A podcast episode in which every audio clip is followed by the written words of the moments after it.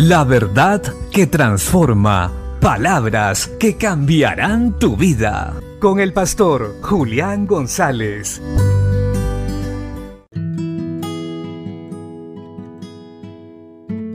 La Biblia dice en el libro de Nahum capítulo 1 versos 7 y 8.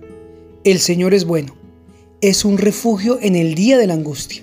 El Señor conoce a los que en Él confían, pero destruye a sus adversarios con una impetuosa inundación y persigue con las tinieblas a sus enemigos.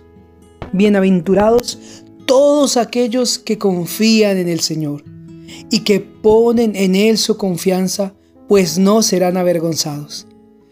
Qué maravillosa verdad la que tenemos todos aquellos que hemos creído en Cristo Jesús. Hemos dejado de confiar en nosotros mismos, en nuestra fuerza, en nuestro conocimiento y hemos empezado a depositar nuestra fe en Él y solamente en Él. Pues tenemos seguridad de que Él nos cuidará y que saldremos de cualquier circunstancia difícil, que no hay tormenta ni problema que nos agobie hasta destruirnos, pues Él es nuestro defensor y tendrá cuidado de nosotros. Él es nuestro escudo alrededor nuestro. Por eso seguimos adelante, porque Él venció por nosotros en la cruz del Calvario, venció la muerte y nos dio libertad. Así que sigamos confiando en el Señor sin desmayar, porque ciertamente la otra parte que a muchos no les gusta escuchar es que Él destruye a sus adversarios y no les va a ir bien, pues los va a perseguir con tinieblas a sus enemigos. Todos los que no crean en Cristo Jesús y desean confiar en su propia opinión terminarán mal.